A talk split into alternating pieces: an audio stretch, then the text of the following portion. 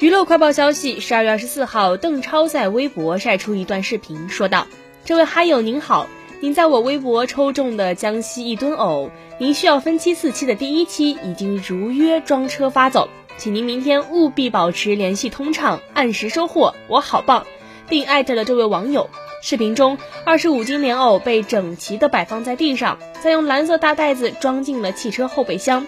中奖的网友在这条微博下评论：“好的，超哥，我知道了，谢谢超哥。”来自一三年老粉的一吨眼泪。随后，邓超回复：“很想知道你怎么吃一吨藕，给你添麻烦了。”随后，邓超工作室转发了这条微博，说道：“超哥送您的礼物，希望您喜欢。”并配上了工作室公布抽奖结果的微博截图。据悉，十二月十一号，邓超在微博发文抽奖送一吨藕，并表示杜绝浪费，可以分期。